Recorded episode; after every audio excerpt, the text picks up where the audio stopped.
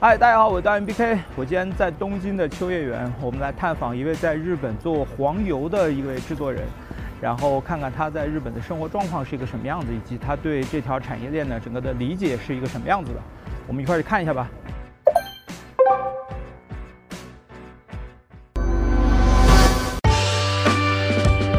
我就跟你说黄油呗，黄油，黄油。无论人再复杂，或者你的性癖再特殊，这个世界上总有跟你性癖相投的人。日本生产者生产的内容由中国人把它销售给美国人，销售到世界。你好，你好，你好，你好，你好，你好，你好。你就这次就叫我叶萌吧，一般网名的话都是林奇叶萌。然后你现在在日本是多长时间了？八年，二零一五年过来。我我们老习惯吧，就是这个做这个游戏，大概钱从哪来？钱从哪来？好讲吧？好讲，好讲。呃，基本上是以前炒币留下来的积蓄了。哦，还是币圈的。呃，十来年币圈了。互联网创业做过，币圈的创业也多多少少做过。比特币、区块链。你这边的话，能说一下这个游戏大概现在制作的话成本是多少吗？呃，它体量其实是在一个几十万人民币左右吧。哦，那大概预估能赚多少钱？预估的话，一款的话现在是目标一百万到两百万之间。哦，哦，好像也不是很大，不是很大，不是很大，它是追求一个回本以及快速开发吧。它基本上就是日式这边的话，我们叫做它美少女游戏、美少女恋爱游戏 （girl game）。如果是国内大陆观众而言的话，那就是小黄油。这边是你们办公室是吧？对，办公室，办公室。嗯，简单看一下，也在秋叶原附近。哦。过新年。基本上，我们比较小的一个团队嘛。四个人坐在这儿，一个开发，这边一个空位，然后我们这两个，像平时沙发就留在这边接待一些客人过来。然后我们阳台是比较大的，天不冷的时候直接坐在外面。那像你在日本做这个小黄油，它会有什么样的限制或者手续吗？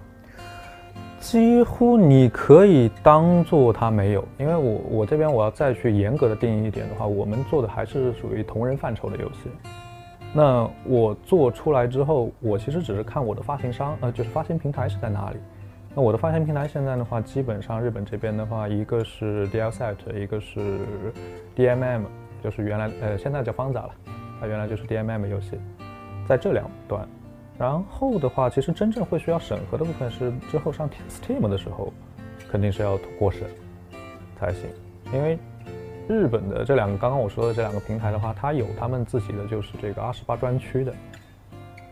你真的说要过审的话，其实也就是从他们那边走一道，但一般也不会有人去，就是我真不让你过的部分啊。当然了，就是国际范围内对于某一些要素，它肯定还是不让过的。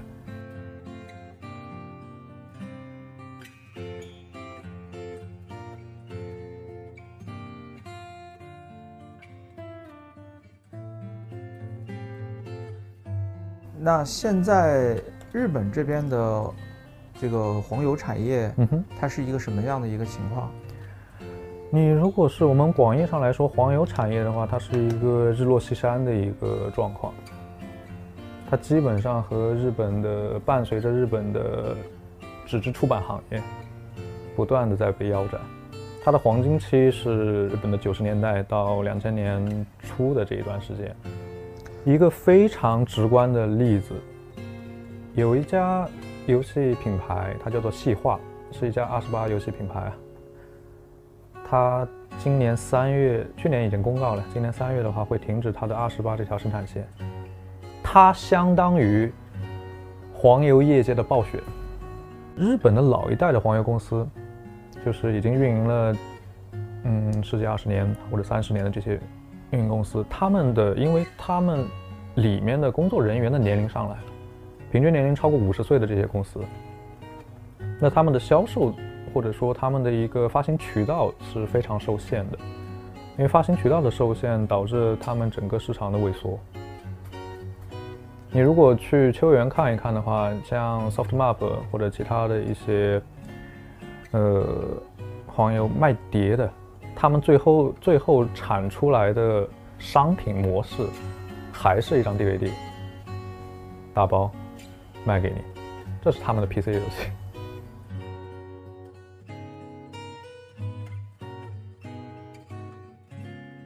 对面，这基本上我们现在是来到了这个秋园这条街的入口，可以当做入口。然后这里的这条这条铁轨的话，就是一个非常标志性的一个路人。过了这条铁轨，我们就可以说，OK，我们开始进入秋叶原的整个这条街。然后这一块其实前几年过来看的话，没有这么萧条的，现在看其实萧条很多。它的广告牌也已经是被一些不太明白的。地方占领着在。现在日本这边黄油业界的问题的话，从我个人的一个观察的角度来说的话，还是他们按照老一套的制作方式再去进行制作。他们会从企划到制作完成，可能有一个一年到两年的周期。它的销售模式还是会固定在日本本土市场。然后会出光，是出实体光盘去进行销售。那现在市场萎靡到这个程度之后的话，你一款游戏你打它，我们算一个简单的算术问题：如果你的售价是一万日元，那这一般都不会卖到这么高。一万日元你去直接销售的话，你可能出几千份到三万，三万份可能都达不到，一万份左右吧。一万元，你卖了一万份，那代表你其实是回收了一亿，但是你这一亿要去分给发行商，发给你分分给你的这些行销平台，你最后回收的可能也只有三五千万左右。它其实刚刚可以说是一个保本保本线，可能都达不到。那现在在 DMM 他们这种。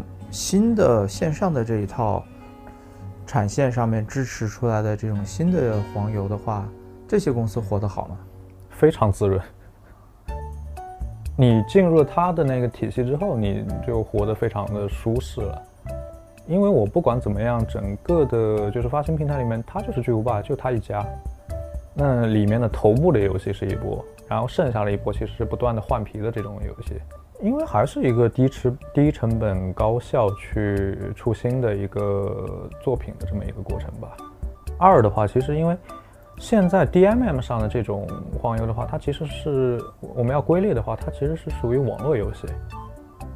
它不是像以前买断制的游戏，我花个几千日元或者八九千日元买特点，我直接买了之后我打完，然后它有很。几十个小时的剧情，以及包括它的 CG 和包括一段的动画，现在就变成了 OK。它的游戏模式其实已经非常像是手游的运营方式了。这个，对对对。然后我们刚好路过这家，这家也是一个就是线下售卖黄油的比较主要的一家店。线下售卖黄油？对，因为你这个 PC 端的黄油，你其实到最后还是出那个光盘呀、光碟。就是他们其实代表了传统的那个销售路线，对销售渠道，这是非常传统的销售渠道，对对对。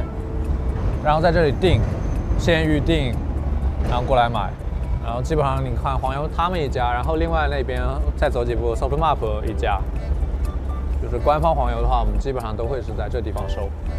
呃，对我首先对我影响最大的作品的话，我可以说是《悠悠白书》，是富坚义博的《悠悠白书》，但它不是小众作品。如果你要从小众作品里面我们再去挑的话，我们一步一步往下去说的话，可能会是，呃，笛原一志的《Bastard》和《孔雀王》，还有包括最近作者去世了的《烙印战士》《Bellucid》，就是这一个品系。它这个品系类的话，它有非常明显的一个标志。就是它的世界观设定里面会带有宗教要素，它的原创的神与恶魔的这种战斗要素在会在里面。然后在这部作这这个品类，其实刚刚说的那几个还是享誉世界的，因为我们那个年代能去接触到的作品，全都是日本这边已经经过筛选的经典作品过来的。还有一部分真正的卖也卖不出去，但是他不知道什么缘故，他居然在海外出版了的作品也有，在一般会在台湾那边出版，然后台湾那边出版之后，作为这个呃繁体的盗版书的话，会流入大陆。这里面有一部作品叫做《Birds》，诞生，是山口让司老师的作品。我这部作品是开启了我去做线上社区，我去进行网络世界、赛博世界的一种社交的起源，因为它给我的冲击太大了。哎，我们刚好到。到了也是个地标地标位置，书泉这家书店，那家叫趣味人专用店，也是铁道啊，什么偶像，什么摔跤、武术、电脑，各种漫画，然后色情书籍、色情写真集的聚合的一家店。然后这个也是一个连锁品牌，但是在秋叶原这边的话，呃，你会知道它的顶楼的话是定期的会去开这种就是写真偶像和 AV 女星的贩售会或者签名会。签售会，啊，这一进来巧了，刚好看到西尾维新、米歇尔吉老师的新作《戏言系列》。《戏言系列》是西尾的出道作，然后这是时隔十五年的新作，第一代男女主的女儿作为新的角色。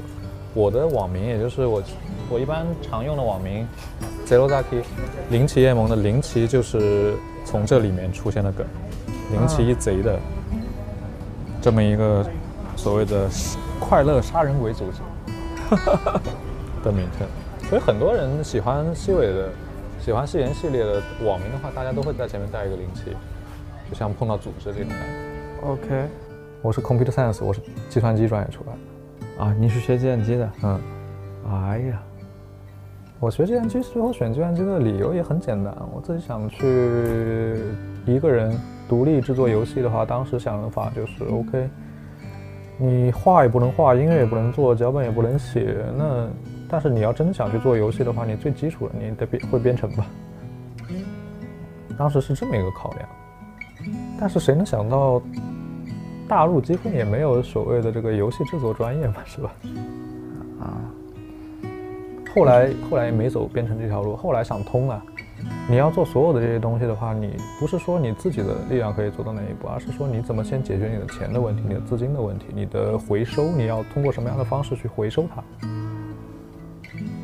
这一个人的力量始终还是有限的，你要如何去获得可信赖的这些伙伴，一起去朝一个大的目标，我们去同时去做这种东西。我其实从来没有在一个比较正式或者正规的一个大团队里面待过，我都是比较。边缘的，你用最近的那个赛博朋克那个说，边缘行者这么一条线走下来的。我觉得能出国是因为我是受日本这边的东西影响这么多了嘛。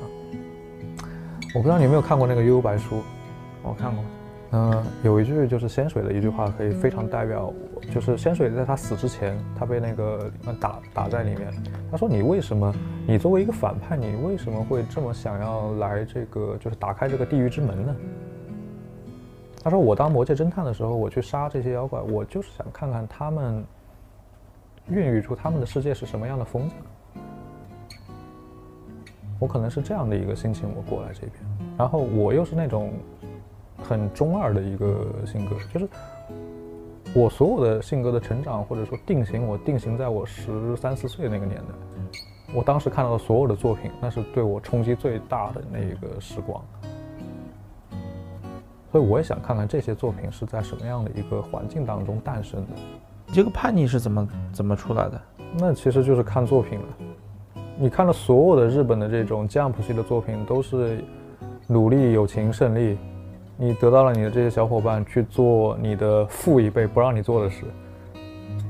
就男人到最后，你还是要出去冒险的。去做一些离经叛道的事情，去证明你自己想的那些东西。OK，我做的其实是对的，我证明给你看，你我变服不了你，那我用行动去证明。当然了，一直在失败。疫情疫情三年，这边你是怎么撑过来的？我的话，我先是第一个一年半在家，就是一直在家里边待着。在家工作嘛，因为也出不去。然后日本这边封也不算封城吧，但它就是靠自觉。然后从二一年的夏天开始出来，再重新跑业务。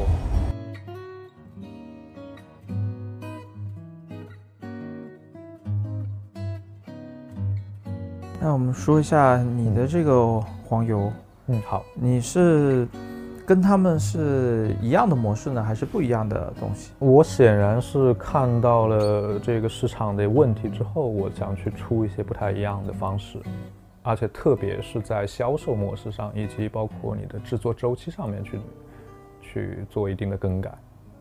我其实是一定是要去缩短它的一个开发周期的，以及你比如说你做一款黄油的情况下的话，你有五到比如说五个女主角，五个女主角的话，你去其实是不同的分支。那我们可以完全是按照 DLC 的这种售卖模式，一个角色一个角色出一套就可以了。然后一定要做的一点是，你需要同时多语言，面向中日英三国语言的用户群体去进行销售，以及在销售的这个过程当中，你不能单单只有游戏本体。你所有的这些游戏的话，你都是，呃，说白了，你是一个卖角色的一个过程，你是贩卖角色。那正常在动画业界或者说是在其他的游戏业界，它的角色的 media mix 就是媒体联动展开的话，你照样该该做的还是要做的。这个这个一定要说一下了，我们可以看一下，就是现在已经叫做机构一号馆了和机构二号馆。可能熟悉这块地的会知道，以前这里是世嘉的，世嘉的两个游戏游戏机厅，然后也是世嘉没有撑过这一波的疫情，导致他在去年的时候闭馆闭掉了，然后直接股份全部是出售给了机机构这一家，还是游戏机厅，只不过就是主人换了。然后这里如果我们就不过去了，但是能看到这里的广告位已经全部被米哈游和优斯达占领了。对我拍，我晚上也在拍过照片，对，这个蛮夸张的，就是中间的柱子已经被米哈游全部包了包了包了好几年了，啊两周年了吧。然后 OK 这边的最大的广告位基本上就是就刚刚我们说的这两家，原神霸占了一块，然后最大的 Soft Soft Map 这块 Soft 这一块的话是刚刚说的 Blue Arca，因为呃我不知道该不该说啊，就一月份的时候，Blue Arca 的它的流水直接打直接超过了第一年半年的流水。然后有一个好玩的，就是，呃，像是早稻田大学，早稻田大学已经禁禁止游学生玩这款游戏了，为啥？直接把它棒掉了。然后在下面的话是藏在那里的明日方舟了。这边的广告位基本上会被放置少女全部垄断着在。然后放置少女的话也是很神奇的，在日本特别火的一款国产手游。招人其实最大的一个成本还是你很难去招日本人嘛。你虽然是在日本，日本人他们的沟通成本太高了，特别是如果你去做的这个项目，它是一个互联网项目，或者说它是一个比较先进的国际视野的一个项目的情况下，日本人他只能去做你布置给他的事，机械劳动的事。所以我如果雇日本人的话，我会很乐意雇几一些画师，你只要天天画画就可以了。但是像脚本家或者声优，我们自己是没有任何的自己去养的一个打算。我们说一下你后面打算这个你的这个作品的一些营销和后续的一些运营这些东西能讲吗？嗯你有什么打算？简单简单说一下吧，核心的部分我就不提了。嗯，简单的话，你第一部作品上线之后的话，我除了我作品的品牌以外，我还有我们的这种真人色情内容的一个品牌。那就现在看，我们可以看到这个薰月企划。嗯，薰叶企划它其实是我们这边去主打真人软色情的部分，啊，也就是更偏向于 cosplay 的一个部分。